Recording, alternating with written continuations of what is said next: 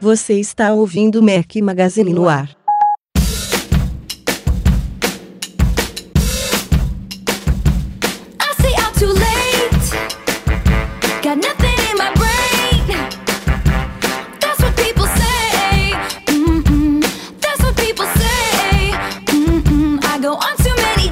Galera do Mac Magazine, bem-vindos ao Mac Magazine no número 137. Hoje ao som de Taylor Swift. Não preciso nem explicar os motivos da nossa seleção musical desta semana. Nosso convidado do dia, vou começar até a apresentação com ele, claro. Primeiro a minha, né? Bom dia, boa tarde, boa noite a todos. Aqui está Rafael Fishman. O nosso convidado especial do dia já esteve conosco, acho que foi uma ou duas vezes só. É da casa, mas está voltando aqui depois de muito tempo. Vinícius Porto, grande Vini, vai gostar da seleção musical, por isso que eu comecei contigo, né, Vini? Ó, não sei se você vai pegar estranho, mas valeu. Boa noite, galera. Meu nome é Vinícius. Não, cara, a, a menina faz sucesso pra caramba. Não, não tem nada de errado, não. Eu gosto, eu gosto de algumas músicas dela. Eduardo Marques está aqui também. E aí, Edu, beleza? E aí, beleza? Foi, foi, sugestão do Vini? Porque no podcast passado você nem me avisou quem foi a sugestão da música. Ah, desculpa. Eu, eu, tinha, eu, tinha, eu tinha colocado na minha pauta aqui no, no local, acabei não te passando. Não, também agora, já paguei, não me lembro quem foi. Foi uma sugestão de um ouvinte, que eu não sei quem foi o nome. A Taylor Swift, eu acho que não foi sugestão de ninguém. Foi sugestão da Apple, aqui. né? É, foi uma sugestão minha. minha e um pouquinho de homenagem ao Vini. Opa! ao meu retorno, Bom, obrigado. É, isso aí. Estou de volta aqui ao Batente. Hoje teremos Depois de três semanas de férias. É, três semanas, longas férias. Meus dedos estavam doidos para voltar a digitar loucamente. Como hoje, foi um dia super movimentado. Terça-feira, 30 de junho. Temos muita coisa a falar nesse podcast. Também temos leitura de e-mails no final, que não rolou também no, no podcast passado. Acumulou tudo, né, cara? Tá brabo. Esse, Mentira. Eu, eu ficou, demiti, ficou legal eu demiti esse tal de Eduardo. Eu, eu, gostei, eu gostei de ouvir o podcast porque eu nunca. Eh, não é que eu não ouço, eu ouço, mas é diferente você ouvir depois de gravar, né? Dessa vez eu não, não tinha participado, então é bacana. Percebi que você é um podcast bacana de bastidores, né, Rafa? O que, que é, Vini? Você ouviu sem os bastidores, né? É, eu ouvi sem os bastidores e ouvi sem, sem saber o que iam falar, né? Diferente. Eu me coloquei no lugar de todos os milhares de ouvintes que a gente tem aí acompanhando a gente sempre. Milhões, né? Dez, mais, mais de 10 milhões, como é que é, Vini? Você sabe, né? Essas coisas daquele. Não sei se é um desenho, mais de 8 mil, 8 milhões, sei lá. É um meme aí, enfim. Sem mais delongas, vamos começar aqui. Vamos, vamos para os temas dessa semana, que tem muita coisa pra gente falar.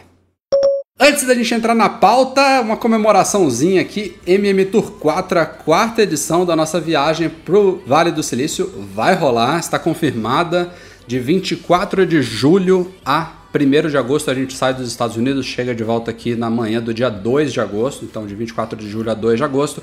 A gente evidentemente já tinha anunciado a viagem, mas como vocês sabem, a gente tem um um número mínimo de, de viajantes para viabilizar a viagem, que normalmente é de 12 pessoas. É, como vocês sabem também, esse Mimi Tour 4 a gente tentou realizar no final de maio, mas devido a alguns motivos, entre eles a instabilidade do dólar e também, principalmente, a indisponibilidade do Apple Watch nas lojas, acabou não rolando. A gente adiou a viagem para o final de julho.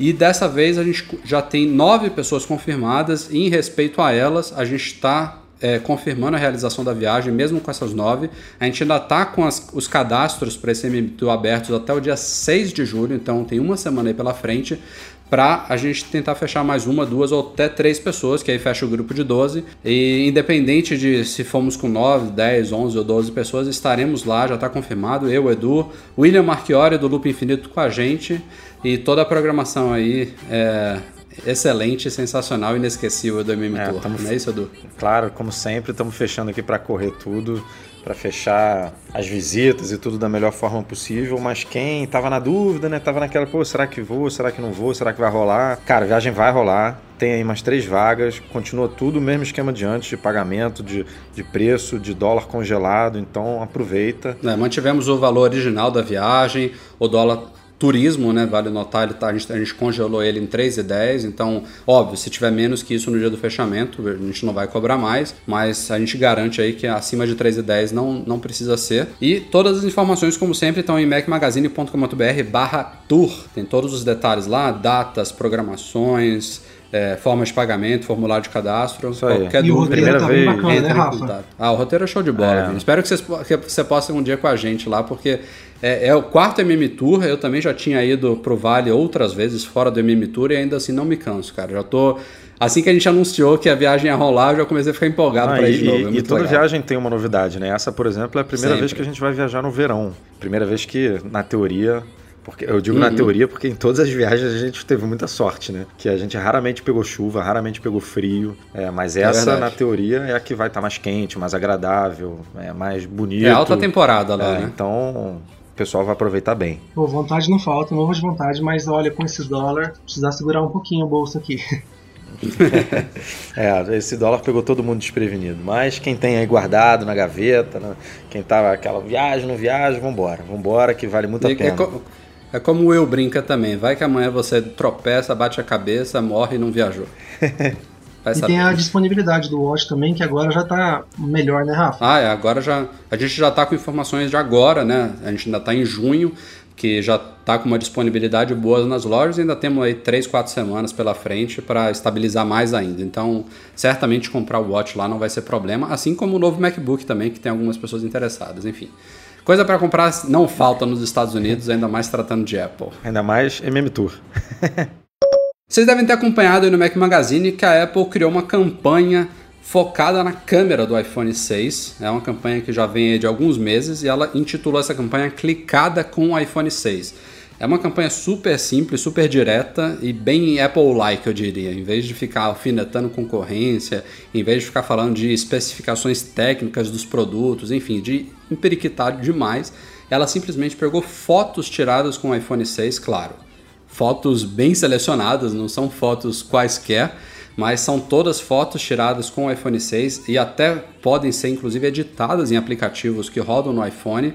E ela simplesmente colocou o slogan embaixo, ó, essa foto aqui foi clicada com o iPhone 6. E aí tem, essa campanha rolou o mundo inteiro, inclusive o Brasil, tem fotógrafos de inúmeros países e ela ganhou, depois de uma ótima execução, um prêmio em Cannes, né?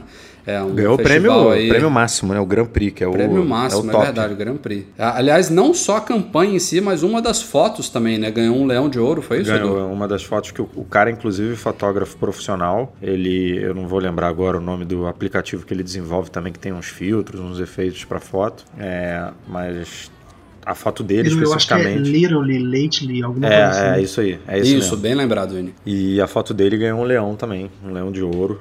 Enfim, a campanha. A campanha ganhou um prêmio e uma das fotos usadas na campanha também ganhou um prêmio. Então não podia ser melhor, né? É, e a Apple agora também, ela expandiu recentemente a campanha para vídeos, então também tem, tem uma galeria de fotos e agora tem uma galeria de vídeo lá no site da Apple, também está no YouTube, com pequenos clipes de 15 segundos, também todos filmados com iPhone 6. A gente fala de iPhone 6, mas pode englobar também o Plus, né?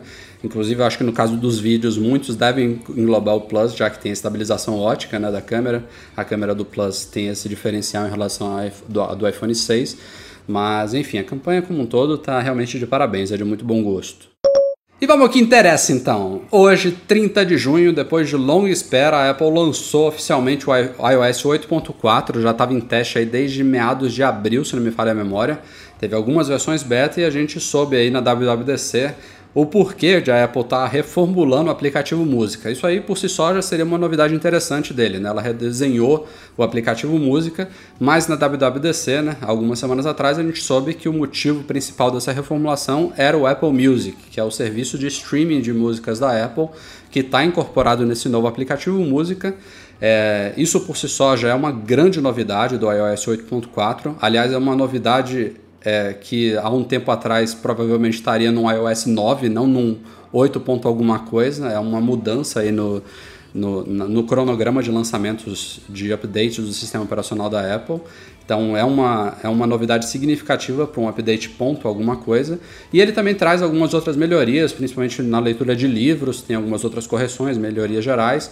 É, nada tão significativo quanto vai ser o iOS 9, que está ainda na segunda versão beta, ainda tem alguns meses aí pela frente antes dele ser lançado. Mas o Apple Music chegou, né? Ele chegou com tudo, chegou com o pé direito. É, antes só da gente comentar um pouquinho sobre ele. Algumas coisas que aconteceram da semana passada para cá, é, antes do lançamento, a Apple conseguiu firmar aqueles acordos com gravadoras independentes que estavam pendentes, então o acervo já aumentou consideravelmente. Ela continua mantendo a informação de que são mais de 30 milhões de músicas, mas eu imagino que esse número já esteja subindo aí dia após dia. É, teve aquele embrólio todo com a Taylor Swift, que vocês estão ouvindo aí em plano de fundo, e a Apple voltou atrás, disse que ia pagar os royalties lá para os artistas, mesmo no período trial, e a, a Taylor ela confirmou e já está disponível no Apple Music hoje o álbum 1989, que é o último dela. É, o último sucesso aí está disponível também no Apple Music. Aliás, só está disponível no Apple Music em termos de serviço de streaming. Você não vai achar no Deezer, não vai achar no Spotify, não vai achar no ou nada disso. É, a Apple também tem ACDC, falando de mais uma das ofertas aí, mas esse não é exclusivo, tá também no Spotify. Chegou hoje, é, foi uma baita coincidência aí poderia ter chegado antes, mas chegou junto do lançamento do Apple Music. Um, também pintaram novidades sobre a rádio Beats One, que é a rádio mundial 24/7 lá do Apple Music. É, vão ter uma série de programas de artistas, além dos, dos três âncoras da Apple, liderados pelo Zane Lowe, que é aquele DJ contratado lá da BBC de Londres. É, ele tem outros dois âncoras e ainda vão ter uma série de outros programas de artistas lá, é, periodicamente, diariamente, entre eles Pharrell, o, Dr. Dre, Drake, enfim, vários nomes agora que nem me vem tantos. Elton John vai estar entre os artistas, me lembrei dele agora. Enfim, muita coisa legal aí da, da Beats One. Eu ouvi mais de duas horas aqui desde que foi lançada no começo da tarde. Estou curtindo bastante. E a Apple criou inclusive um Tumblr, só para terminar aqui a quantidade de coisas que eu vou falar. É, tem um, um, sitezinho bacana sobre a Beats One com um resumo da programação dela. Você pode ver quando é que muda de âncora, quando é que tem um próximo programa, enfim, uma, uma página muito bacaninha, toda personalizada lá no Tumblr. Falei pra caramba. E aí, o que, que, vocês acharam? Estão rodando já o iOS 8.4? O Vini é dos betas, né? O Vini já estava testando Vini, o, Vini o é dos jailbreaks dos betas. Vini é de tudo. É. O Vini é, é o aventureiro do grupo. o jailbreak e eu fiquei meio em dúvida se eu voltava ou não pro 8.4. Daí recebemos a boa notícia do jailbreak pro 8.4 e aí fiquei com os dois mesmo. Mas estou gostando. É, embora, por exemplo, só voltando ao assunto da Taylor, achei que foi só uma, sei se é uma teoria de conspiração, mas é muita coincidência a Apple sair como generosa e a Taylor como heroína, então não sei, para mim não foi, não passou de um combinado, mas enfim, o que importa é que a gente saiu ganhando também e não, eu também, eu também só comentando isso, Vini, só para te ajudar aí, é, tem muita gente achando, chutando aí, ah não, isso aí foi uma jogada de marketing das duas, né, tanto da Taylor quanto da Apple. Eu não, não acredito muito nessa hipótese não. Eu acho que a Taylor ela se meteu talvez num, numa num, a, a, tentar representar os artistas como um todo. Eu, eu nunca pensaria que ela poderia ser essa representante, mas acabou acontecendo. A, a carta dela fez muito sentido, foi muito bem escrita. E eu não sei também, eu não consigo acreditar que em algumas horas, porque o Ed Q respondeu no mesmo dia, né? eu não consigo acreditar que uma decisão dessa foi tomada simplesmente porque, por causa da carta dela. O Apple Music está em preparação aí há meses ele já, é, ele já vem pegando a base do existente Beats Music, que já tem mais tempo ainda, tem uma série de pessoas ali super experientes nesse mercado envolvidas. Então, esse tema de remuneração no período trial, com certeza foi discutido em inúmeras reuniões. Então, é, eu não duvido que a carta dela tenha surtido efeito, que tenha influenciado, mas eu não acho. fosse o ápice, né? O que precisavam é, para eles mudarem. É, eu, é, ainda assim, eu não sei se foi tudo isso, entendeu? É. Eu acho que já, já tinha uma manifestação ocorrendo de forma meio descentralizada aí por outros artistas menores. É, talvez a Apple, vendo essa, essa, essa movimentação, pode ter chegado à conclusão de que essa hipótese. Isso estava previsto, né? Eles provavelmente consideraram: a gente não vai pagar, vamos ver se cola, ou a gente vai pagar se houver uma manifestação, ou até eles vão anunciar que não vão pagar e de repente eles vão. Já estava planejado que iam pagar e deixaram para anunciar depois como se fosse uma mudança de plano, uma surpresa. Tipo, ouvimos vocês, né? E talvez desde sempre eles já estavam planejando pagar esses Eu acho que esse foi o negócio. Assim, eles apresentaram na WWDC e falaram: vamos ver se cola, vamos ver se tem um um apelo, que se o próprio produto, se o próprio serviço em si tem um apelo para fazer o pessoal mudar de ideia e aceitar o trial. Mas aí quando viram que veio a carta, falou, bom, se a gente não mudar agora, vai, vai ficar feio. É, já estava meio que, né, eles já tinham pensado nisso, que ah, se acontecer isso a gente vai, vira a chave de, do pagamento dos royalties e tal. E aí rolou essa carta e falaram, bom, vamos embora, senão vai ficar, a gente vai ficar com a imagem meio feia aí pra galera. Porque as próprias gravadoras independentes, né, aquelas duas que a gente comunicou, que fecharam, é, uma delas representa mais de 20 mil selos, artistas e tudo, e estava batendo nessa tecla do pagamento dos royalties também. Então a Apple estava tava jogando com isso, né? Falaram que, que a Apple botou pressão de vocês têm tantos dias para responder, dar ok, enfim, é. Joga, jogou com o peso que eles têm, né? O peso da empresa, a força da empresa. Não colou, aí eles voltaram atrás. Eu acho que foi mais ou menos por aí mesmo. Mas uh, o Apple Music, ele, aparentemente, ele chegou funcionando super bem. Tem gente ainda perdida com a interface do aplicativo. Eu confesso realmente que é, gostei de muitos aspectos, mas de outros eu não gostei. Acho que tem muito recurso em uma interface compacta demais, talvez. É, é um pouco. Mas eu, eu acho que é uma questão de costume. Não, não sei se daria para simplificar tanto além daquilo ali. Eu gosto de dar mais tempo para analisar a coisa, para sentir ela melhor. Mas o, o que importa é que o serviço, o, o iOS 8.4 ele foi ao ar 5 minutos antes do previsto. É, o serviço está funcionando super bem, a rádio também foi ao ar.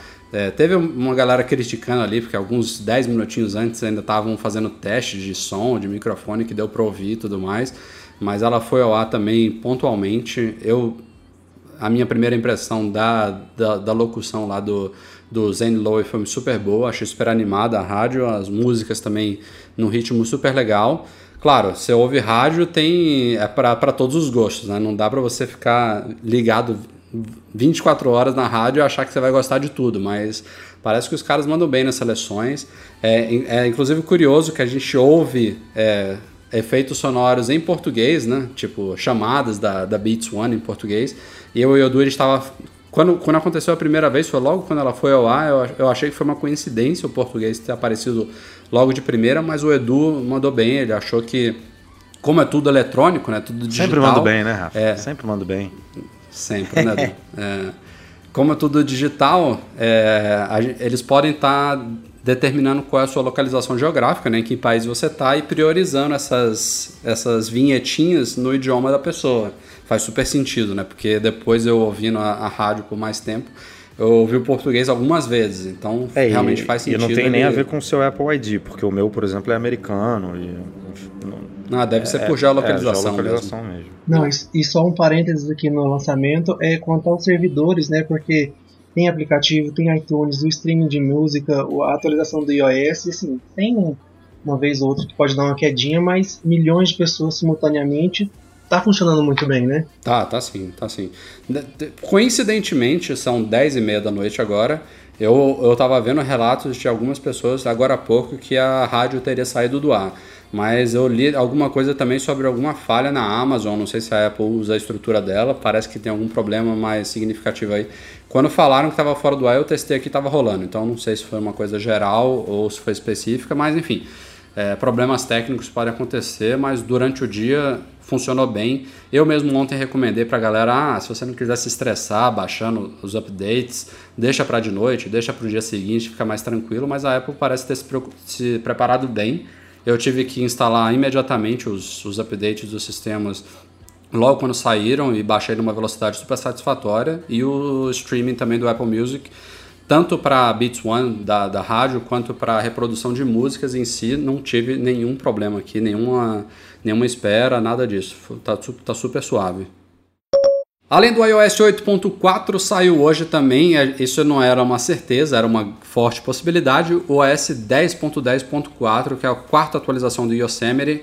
É, como sempre, assim como no caso do iOS, a gente tem a versão nova do OS 10 em teste, que é o El Capitan, 10.11, mas ele também vai demorar alguns meses ainda para sair, está na segunda versão beta e o 10.10.4 era esperado é, por corrigir uma série de coisas, entre elas, talvez o destaque dele seja a Apple ter voltado atrás no processo que gerencia as conexões Wi-Fi do sistema operacional.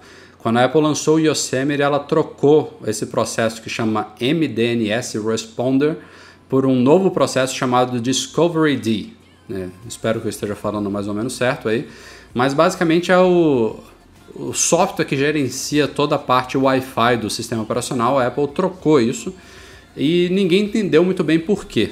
Talvez a Apple saiba explicar por quê, mas o fato é que essa troca não foi muito bem-vinda, porque teve 10.0, na, na verdade 10.10.0, depois 10.10.1, 10.10.2 e 10.10.3 já tem alguns, muitos meses aí que o Yosemite foi lançado, a gente já está nos testes do El Capitan e até agora a Apple insistia no Discovery D, tentando corrigir todos esses updates. Teve no changelog alguma informação sobre melhorias em Wi-Fi e até agora a Apple não tinha corrigido os problemas. Então ela jogou a toalha no 10.10.4. Essa, essa jogada de toalha também já está inclusa no El Capitan. Ela voltou para o MDNS Responder, que era o sistema original é, segundo o John Gruber lá do Darren Fireball, só com essa mudança ela matou mais de 300 radares de bugs lá no sistema dela, ou seja, radares diferentes, não duplicados. É, relatos realmente de problemas com Wi-Fi variados por causa do Discovery D.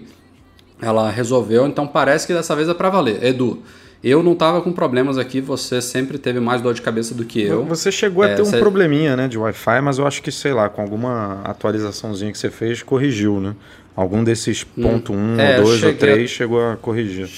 Cheguei até, já tem tanto tempo que eu nem me lembro exatamente o que foi. Eu me lembro que eu tive aquele bug dos nomes de rede aparecendo entre parênteses 2, entre parênteses 3, que era um dos bugs, um dos inúmeros bugs trazidos Sim. pelo Discovery D. Eu também tive. Mas isso. fora isso. O meu computador aparecia. Aliás, eu, eu, tive esse problema no Wi-Fi no meu Mac passado, Edu. No novo não tive mais não. É, não, eu tive no. Eu tive todos esses.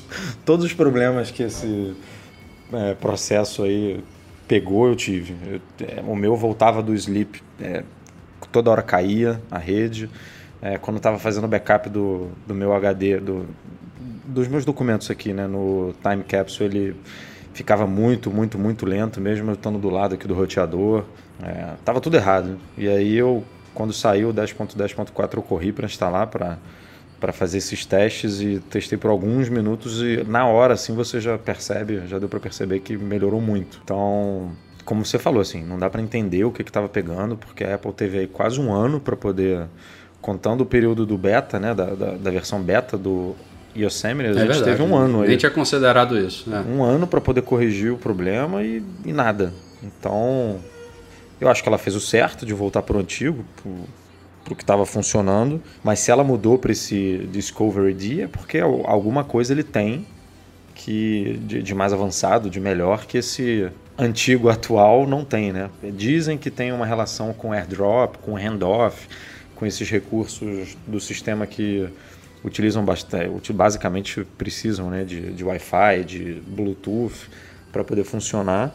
Mas a verdade é que eles funcionam perfeitamente também no processo antigo. Então, sei lá, não dá para entender muito bem porque que a Apple trocou, é, mas que ela trabalha isso bastante aí antes de colocar de novo no sistema, porque deixar isso um ano foi, foi brabo. É, o que importa é que tá, tá, tá corrigido. Eu, eu ia te perguntar, você instalou aí no começo da tarde, já tem algumas horas aí, você saiu, voltou, botou no sleep, algum problema observado? Nada. Ou já dá para dizer que Não, eu voltei do eu voltei agora vai. É, quando eu voltei agora, abri o computador, ele voltou do sleep e automaticamente já começou a fazer um backup, tipo combo, né? Os dois problemas uhum. de uma vez só. E o Wi-Fi rodando aqui lindo, na velocidade ideal, sem problema. Vini chegou a ter algum problema desse? O Vini, o Vini tá sem Mac hoje em dia. ah, ele tá no Windows, Poxa, é verdade. Eu for te contar todos Vini os tem outros problemas, do Windows aqui, o Vini, gente vai ficar... o Vini tem vários problemas, né? Todos os dias. Bom, mas falando de Mac também, voltando um pouquinho à Apple Music, teve uma coisa que a gente pode criticar do lançamento hoje, que foi a demora para liberar o iTunes 12.2, que é o iTunes que vem com o Apple Music incorporado, Todo mundo achava que sairia junto do bolo, né? A Apple liberou o iOS 8.4 um pouquinho antes da, da do meio-dia. estava previsto para o meio-dia. A Beats One foi ao ar a uma da tarde aqui no horário de Brasília. Nesse meio termo aí, um pouquinho depois de meio-dia, saiu o 10.10.4, o S10. E tava todo mundo achando, ó, deve sair o iTunes por agora. E não veio, não veio nem duas, nem três, nem quatro da tarde. Foi sair agora no começo da noite o iTunes 12.2, tanto para o OS 10 quanto para o Windows.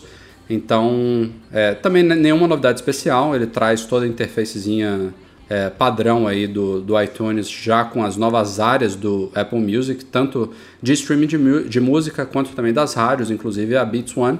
A única diferença visual dele é o ícone, que assim como no iOS 8.4, ele também mudou, tá com um esquema de cores é, tá mais, mais, branco, né? Ele tá mais branco. É, tá mais branco e tá mais colorido tá ao mesmo um tempo.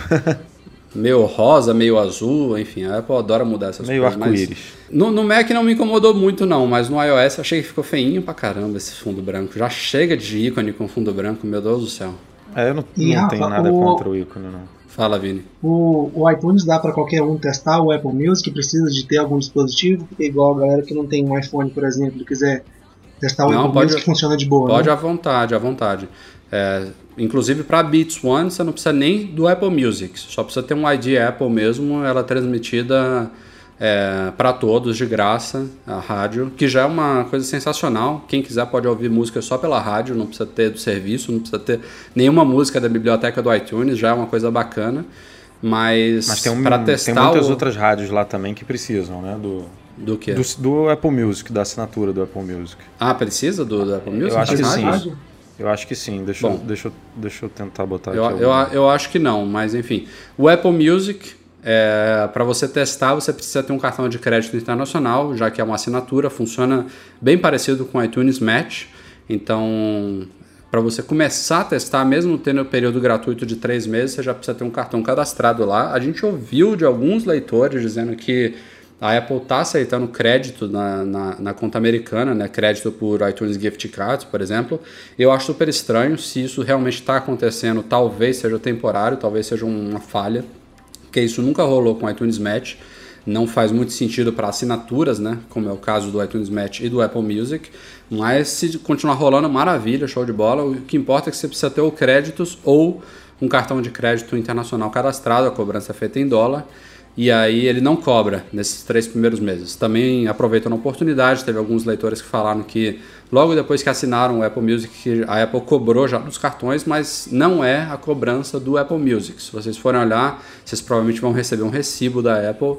É, a Apple ela cobra as coisas que você compra na iTunes e na App Store é, periodicamente, não é você comprou um app ele debita do cartão, ele deixa acumular alguns dias, algumas transações e aí debita de vez.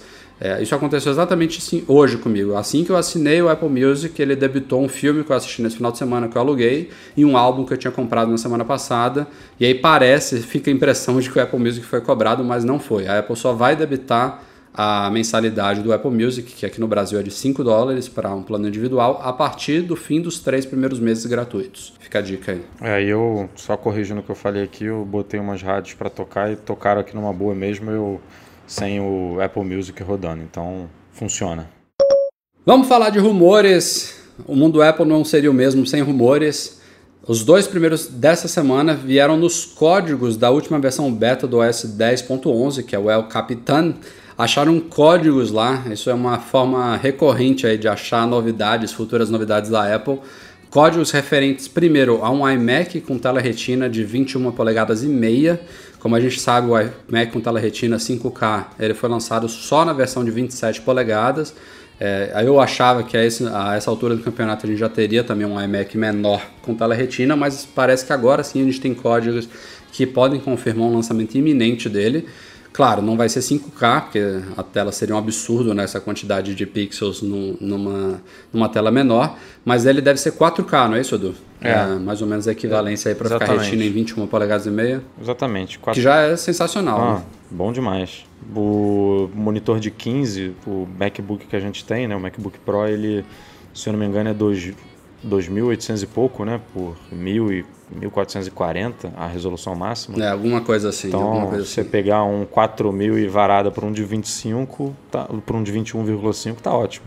É, lembrando que essa, essa classificação de retina também leva em conta a distância que você usa da tela. Né? Então, a distância que a gente usa um MacBook Pro de 15 polegadas normal é muito menor do que a de um iMac de 21 polegadas e meia. Então, a densidade de pixels pode ser menor no caso de uma tela maior. Basicamente Quanto maior a tela, menor a densidade. Né? E o segundo código encontrado também no 10.11 é referente a um controle remoto Bluetooth. A gente já acompanhou rumores aí referentes a um novo controle remoto, possivelmente da Apple TV.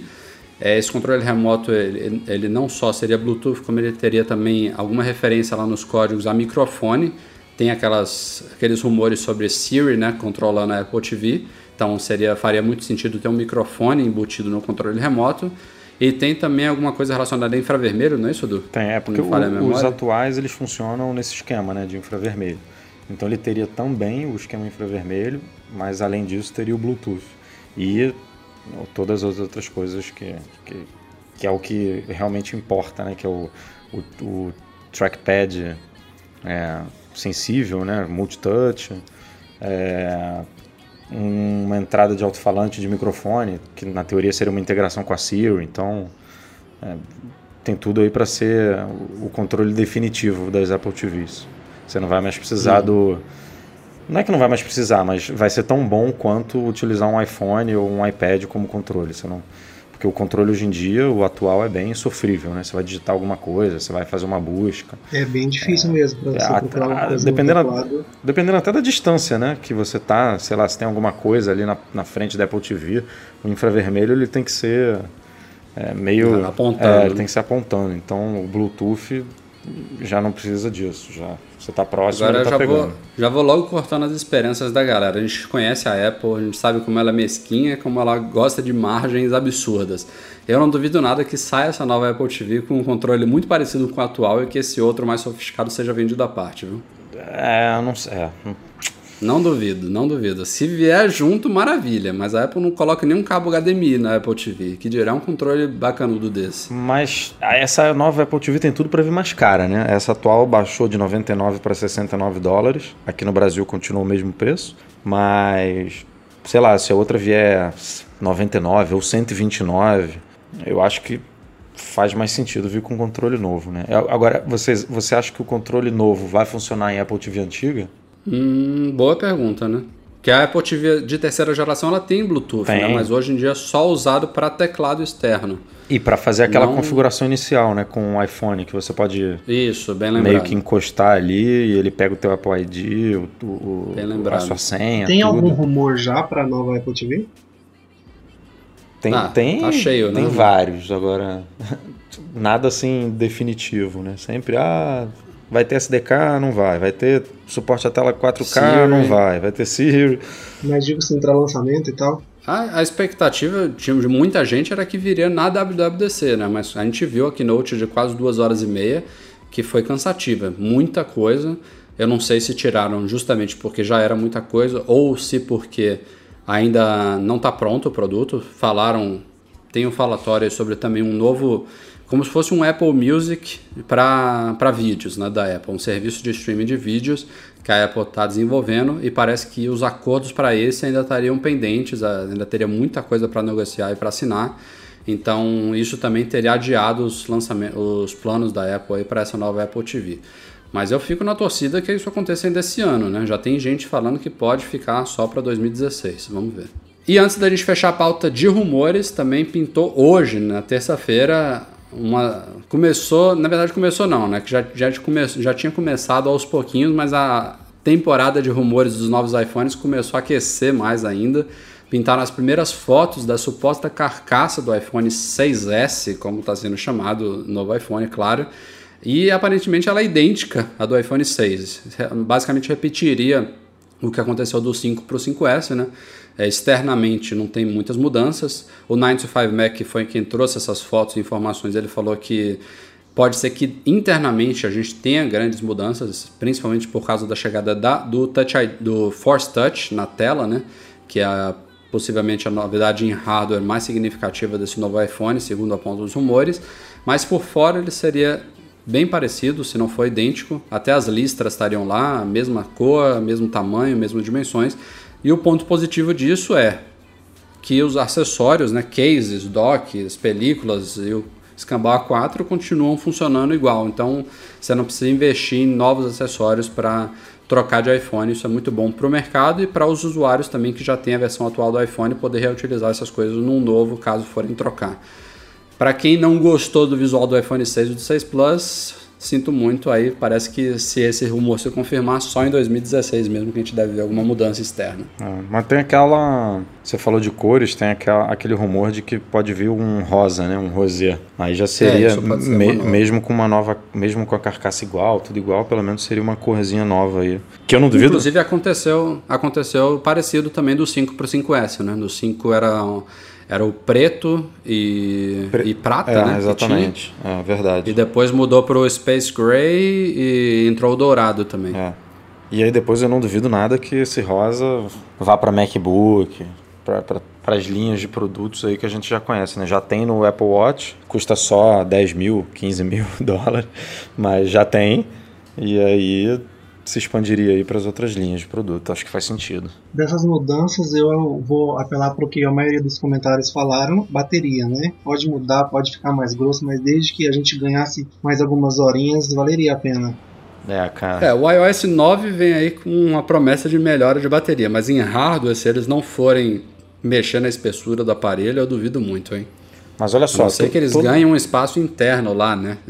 Com realocando outros componentes para deixar a bateria um pouco maior, não sei. É, mas eu tô, tava pensando aqui, todo, todo ano não, mas vai, de dois em dois anos a Apple diminui a espessura do iPhone e a, na teoria o, o, consumo, né, o, consumo da bateria continua igual. Você tem lá as 10 horas de utilização, de... Por que que nesse um ano que ela mantém o mesmo design, né, que mantém a mesma espessura, a gente não ganha a bateria. O sistema, na verdade, está mais otimizado, né? O, o, o normalmente o sistema está mais otimizado, o processador ele é mais eficiente. É, por exemplo, quando veio o coprocessador, né, de, de o M, acho que, acho que foi o primeiro foi o M7, né? É, que, tirou muita carga aí dessa coisa de sensores do, do processador e, e fazendo ele economizar energia e tudo.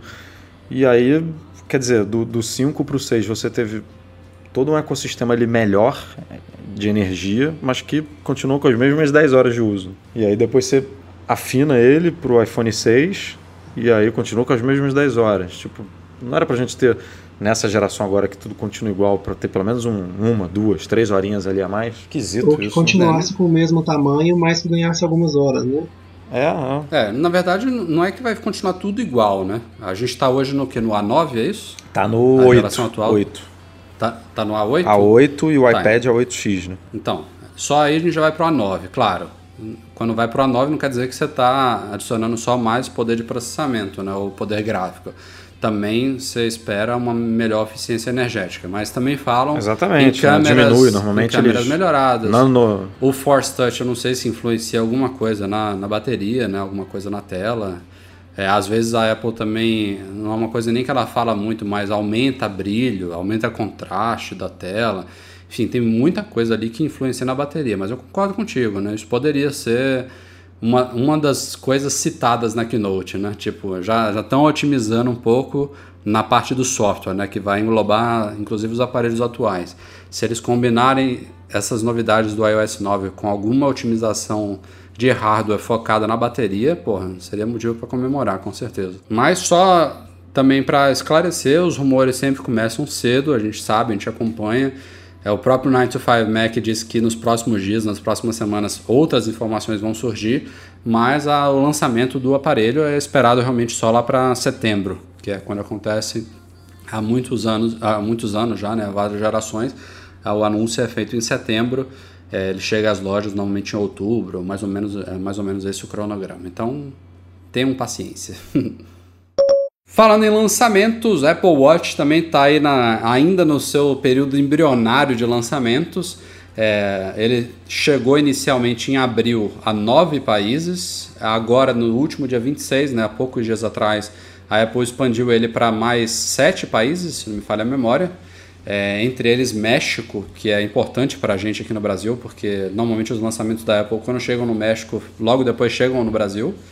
E já está confirmado para 17 de julho, daqui a duas, três semanas, mais três países vão receber o, o, Apple Watch. A Apple, na verdade, nesse caso, nem anunciou em comunicado para a imprensa, simplesmente colocou lá nos sites dos respectivos países, é, entre eles Suécia, Uh, putz, agora não me esqueci quais são os três países. Nem me pergunta país, não, que. Vai, Edu, vai, vai ver quais são os países.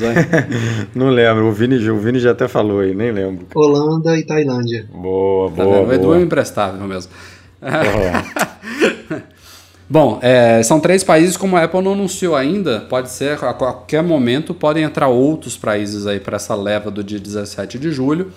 Como a gente falou ainda em abril ou maio, agora se não me falha a memória, a expectativa era que o Watch chegasse ao Brasil, ou chegue ao Brasil, em julho. Então, pode ser que a gente entre nessa leva do dia 17 de julho, assim como pode ser que tenha outra leva lá para o dia 24 de julho, ou até 31 de julho, tem mais duas levas possíveis aí considerando lançamentos em sextas-feiras. Então, é, a, a, possibilidade do Watch chegar ao Brasil em julho ainda é forte, até porque, como a gente já falou aqui no podcast, já mostrou lá no site, já está tudo homologado pela Anatel, então falta pouco, né? Falta pouco. A gente espera sempre que a gente esteja na terceira ou quarta leva de expansão internacional, então vamos ver. É, se não acontecer em julho, eu acho que de agosto não passa, mas eu ainda estou na expectativa de acontecer em julho. É, eu acho que tem condições de acontecer em julho, pelos estoques, por tudo. Só vai ser aquela maravilha se chegar na, se chegar na última semana de julho e a gente estiver viajando. Lá no meio militar, é verdade. é, mas vamos ver, vamos, vamos torcer para ser terceira semana aí e, e, tudo ficar em casa. E principalmente que os preços não sejam. Na verdade, eu não sei nem porque eu estou falando isso, porque vão ser uma merda. Ah, não... eu ia falar isso, honestamente, eu nem espero lançar lançamento muito, já pensando nos preços, porque por volta do 3, de 3 mil reais, vocês acham? A tabela que a, é, gente, a gente, divulgou, né? Era a partir de 2 mil, não é isso, Edu? Era mil, não, era até um pouco mais baixo. Mas aí a gente está na dúvida, né? Se aquele preço é. Era com desconto à vista ou não? Era né? o preço com desconto à vista, com os 10%. E ainda teve outra novidadezinha que foi aquele aumento de impostos para produtos importados recente, né? Que pode mudar totalmente aquela tabela. É, inclusive Exatamente. outros produtos podem ser reajustados em breve pela Apple, né? Os produtos que já A gente vai encher o saco. Já foram. A gente vai encher o saco das nossas fontes e ver se a gente consegue é. mais alguma coisa. Mas chegando ainda em julho, logo logo vai ter confirmação oficial também dos preços, vamos ficar ligados. Falando em Apple Brasil, a pessoa que comandava a operação da Apple no Brasil até agora, na verdade desde 2013, se eu não me engano, que alguns sites chamam de presidente, mas na verdade o cargo é de country manager, ou seja, gerente do país mesmo. É como a Apple coloca esse cargo dos. É, mas é que manda, né? É a que manda, é, é que, manda, manda no aí, país, né? No país. É, no país. É, ela não responde nem direto para o Tim Cook, por exemplo. Ela responde para outra. Tem uma cadeia ainda na frente antes de chegar lá no, no alto escalão. Mas a Paula Belizia era quem comandava a operação da Apple Brasil desde 2013 e ela saiu nessa semana da Apple, está voltando à Microsoft, onde ela trabalhou já por mais de uma década e vai assumir agora a presidência da Microsoft no Brasil, no lugar lá do Mariano De Beer, se não me engano é o nome dele. É um cara que vai ser realocado para outro departamento lá de projetos especiais lá na Microsoft. Mas a Paula está saindo da Apple, isso já, já foi confirmado com o anúncio dela é, entrando na Microsoft, mas por enquanto a assessoria da Apple Brasil não disse se já há um novo nome encaminhado para o cargo de Country Manager por aqui.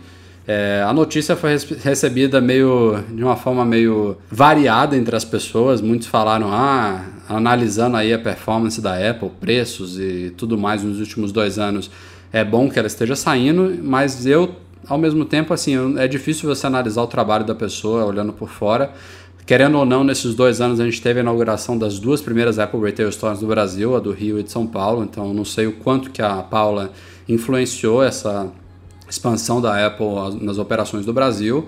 Os preços fogem muito, a gente sabe, ao desejo da Apple. Claro, tem aquela questão do lucro, tem alguns valores que são realmente inexplicáveis por aqui, porque não batem com outros valores da própria Apple, mas a situação do dólar, a situação de impostos por aqui vai de mal a pior, então não tem muito para onde a gente correr. A gente paga caro, sim, e a gente paga caro não é só a Apple, a gente paga caro em tudo, de comida, alimentação, a roupas, a carro, a gasolina, enfim. É, a gente sabe muito bem qual é a situação do país, a Apple não é muito diferente de todo o resto. Mas enfim, a gente vai ficar ligado aí na, no, no, andamento da coisa. Um novo Country Manager deve ser anunciado. A Paula ela entrou do lugar do, do, do, do presidente atual da Amazon, que eu esqueci o nome agora. Ah, é Alexandre o nome dele? Isso, é o Shapiro, é esse aí mesmo. Alexandre Isso. Shapiro. Ele, ele era quem comandava a Apple antes da Paula, então logo logo a gente deve ter um anúncio aí da nova pessoa Mas que vai comandar. essa galera nesse nível de cargo assim, não tem que não tem aquele esquema de esperar um pouco, não, de porque deve saber, né, de alguns de algumas informações aí preciosas, por exemplo, ela, por exemplo, deve saber do, do sei lá, do planejamento da Apple no, pro Brasil nos próximos anos e tudo. E aí de repente vai para uma puta de uma concorrente, né, com todas essas informações assim, de uma hora para outra. Lá fora a gente vê muito isso, né? Quando o cargo é um pouco mais elevado, assim, de vice-presidente, de alguma coisa, o cara tem que ficar 10, 12, 15, 18 meses assim na geladeira Verdade. esperando para poder. E é assim, sei ela, lá, eu acho meio estranho. ela assim, ficou essa- 10 meses na micro, 10 anos na Microsoft, depois dois anos na Apple, claro que a Microsoft deve ter feito uma, uma puta proposta pra ela voltar também, né? E, a- e ela Digo, também. não que ela vá jeito- usar essas informações, mas É, É, e ela, ela, a gente não sabe, né? Mas ela poderia até se sentir mais em casa também. é isso que eu ia falar com- agora, né? Ela depois de uma década empresa, lá e tá né? voltando agora, pelo jeito, a- ela é muito mais uma cara de uma Microsoft do que da Apple. É. Não quer dizer que Não ela tenha feito da, um. da cultura da empresa, né?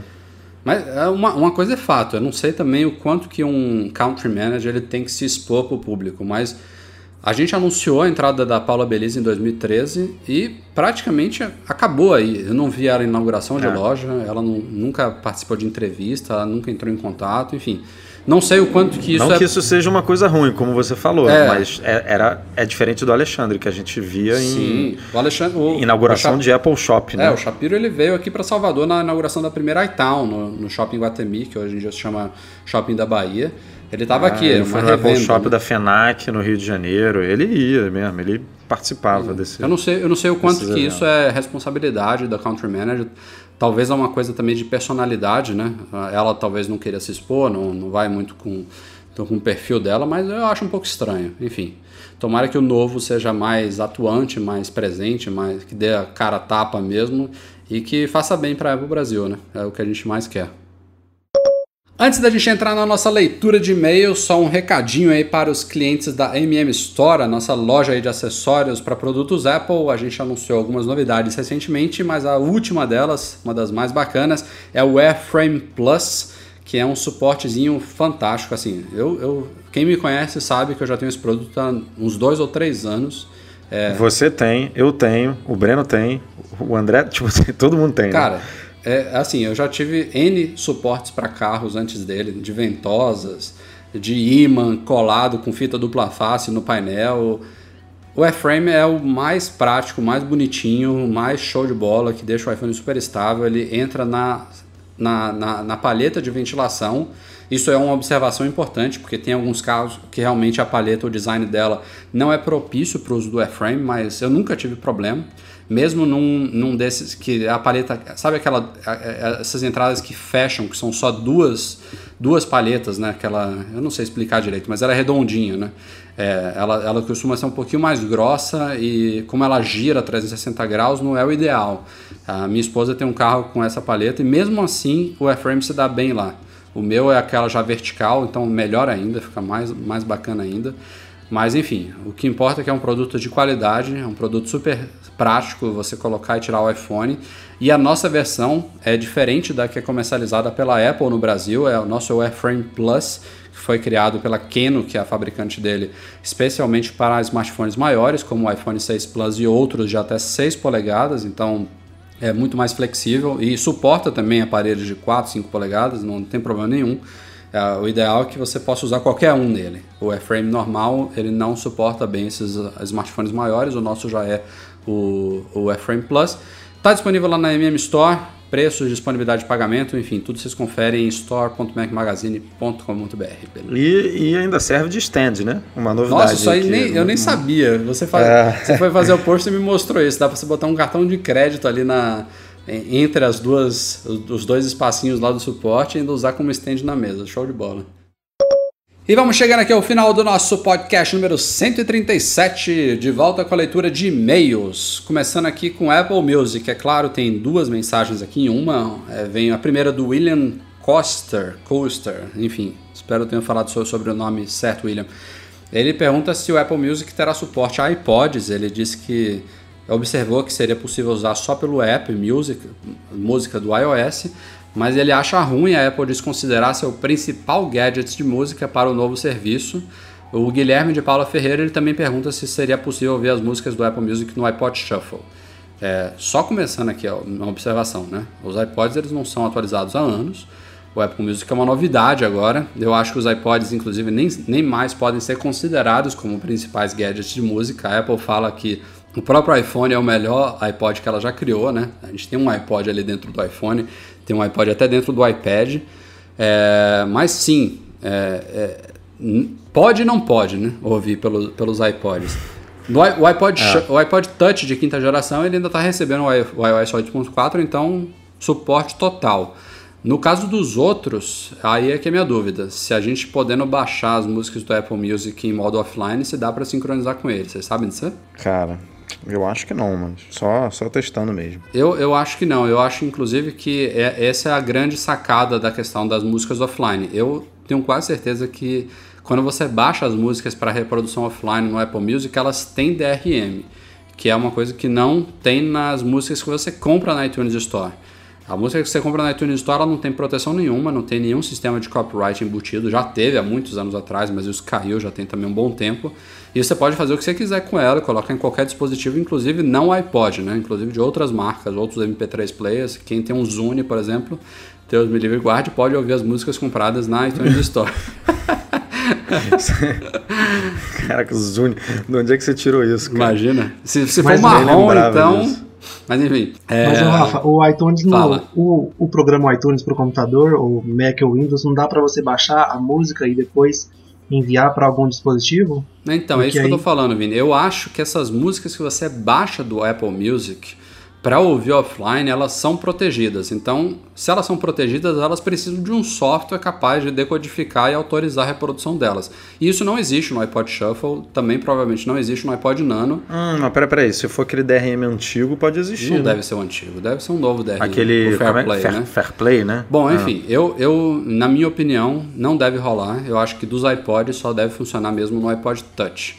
Mas a gente vai testando, o serviço foi lançado hoje, é, em breve, logo logo a gente vai saber responder isso com certeza. Eu inclusive tenho um iPod Classic cara, se não, e eu posso testar Se não aqui. tiver atualização de iPod esse ano, sei lá, aí é porque a vaca foi pro brejo mesmo, a gente já tá aí alguns, pelo menos o iPod Touch deveria receber uma atualizaçãozinha, né? Ficar com uma tela compatível aí com, com os últimos iPhones. É uma, é uma vergonha a versão atual ser, ser vendida, né? Convenhamos sei lá, tá feio, vamos ver. O iPod já sumiu lá do menu do, do site da Apple, já tá meio que escondido, já, já é difícil de achar ele no site, né? Na loja ele ainda tem o destaque, ainda tá ali no menu principal. Mas a tendência, na minha opinião, é ele sumir mesmo. Tá agonizando, tá agonizando. Seguindo em frente nos e-mails, Henrique Berbert, ele gostaria de saber se existe um aplicativo para iPad que permita aos pais emprestar o tablet para filhos sem se preocupar em eles acessarem aplicativos, é, enfim, que só, só acessem os aplicativos selecionados para eles. Ele diz que já viu um no Android que se chama Chulo. É, diz que o fundo da tela fica amarelo e roxo e os únicos aplicativos que aparecem são os que ele escolheu. A criança só consegue sair da tela com os aplicativos digitando uma senha. E aí ele pode deixar o tablet com a filha dele de 3 anos sem se preocupar. Aplicativo que faz isso não existe no iOS, porque a Apple não permite esse tipo de coisa, mas tem aquele modo quiosque, né?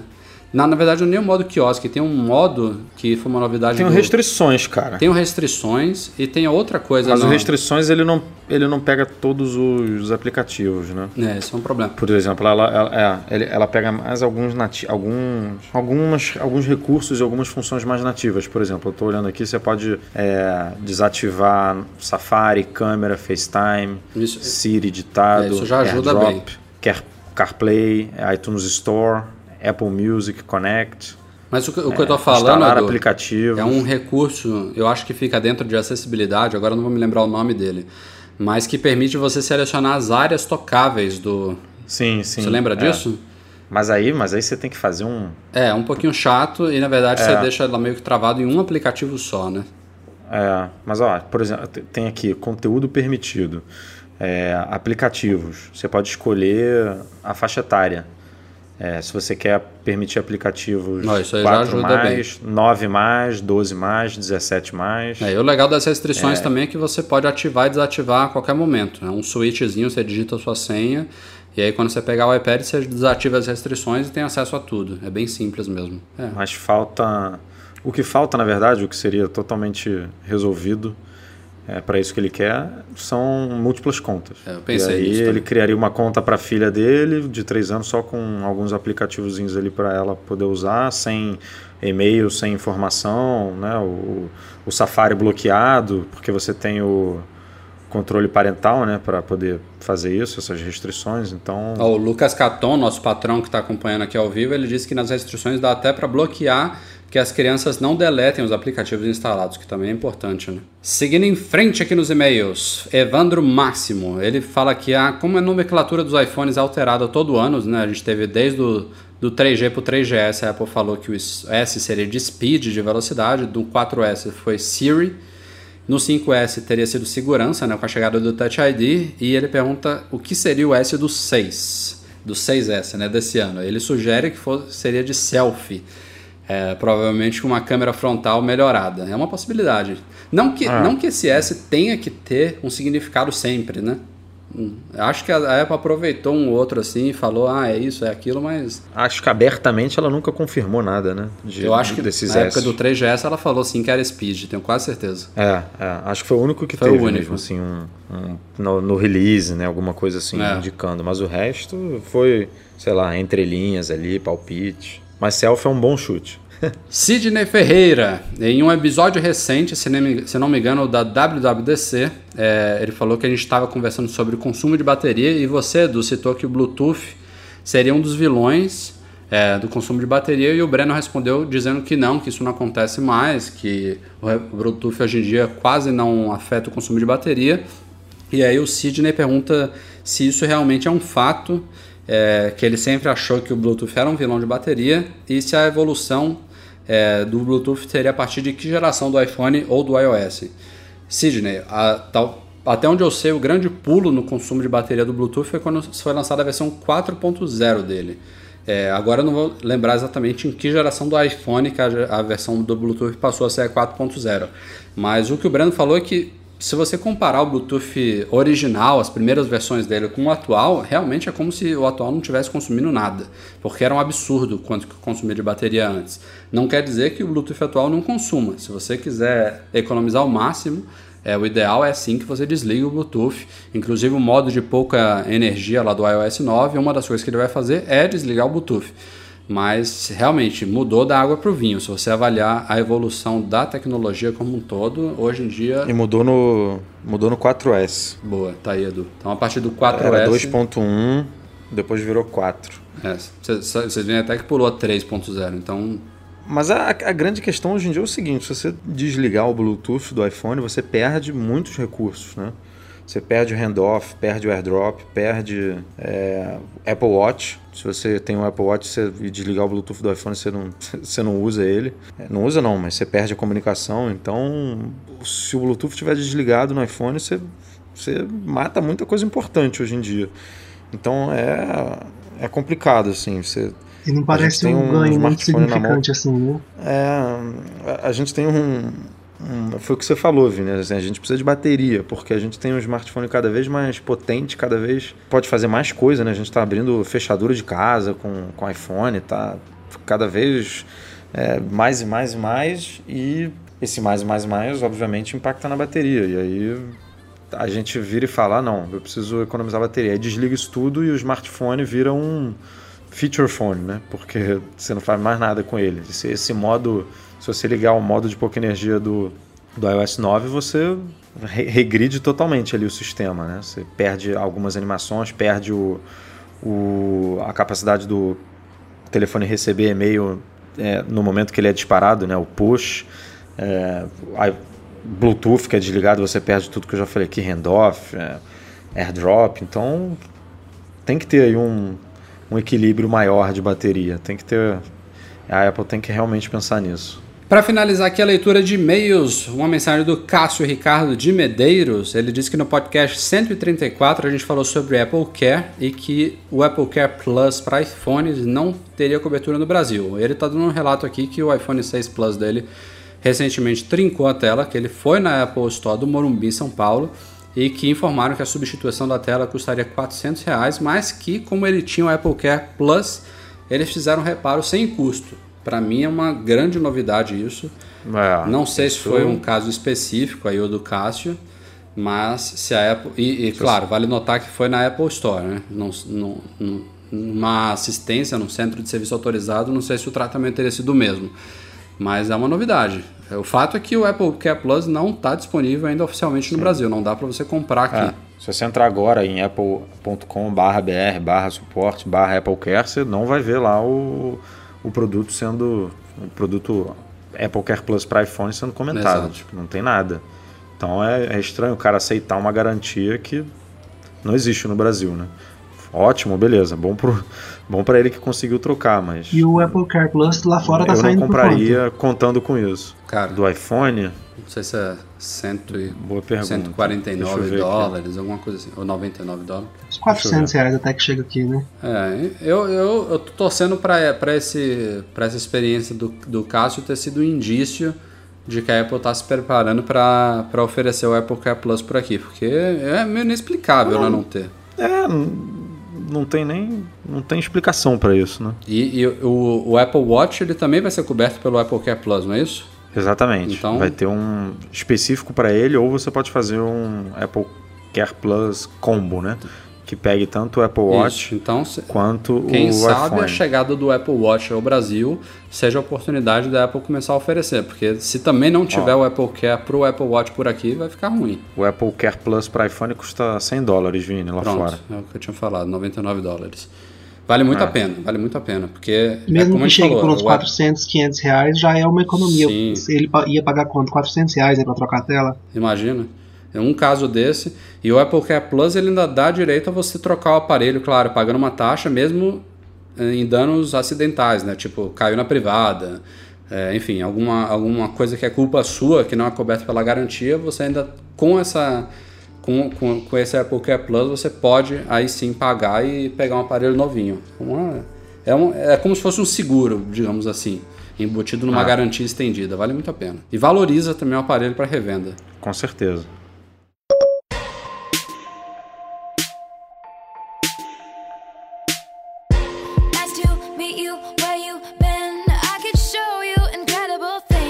Bom, galera, vamos ficando por aqui. Este foi o Mac Magazine no número 134. Valeu, Vini. Muito obrigado pela sua participação hoje por aqui. Rafa, 137. Eu falei o quê? 134.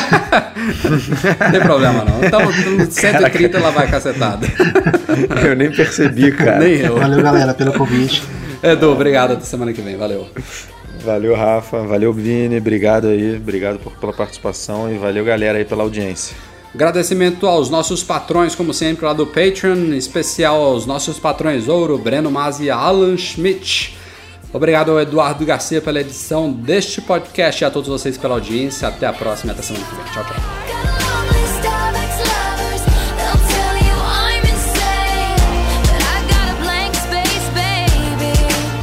and I'll write your name